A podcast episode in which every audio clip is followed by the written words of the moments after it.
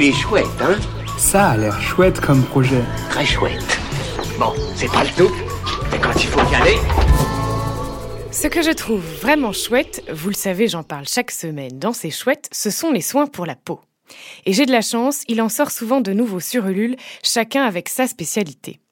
Aujourd'hui, je vous parle des soins Moom, qui sont sans perturbateurs endocriniens.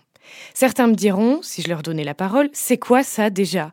Ce sont des substances chimiques d'origine naturelle ou artificielle étrangères à l'organisme qui peuvent interférer avec le fonctionnement du système endocrinien, c'est-à-dire des hormones. Pas cool.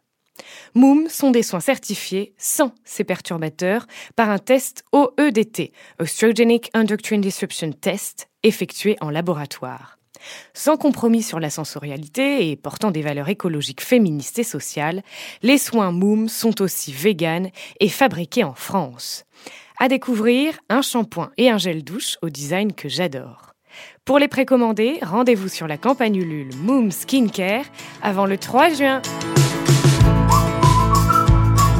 Il est chouette, hein? Il est très chouette ce projet, oui.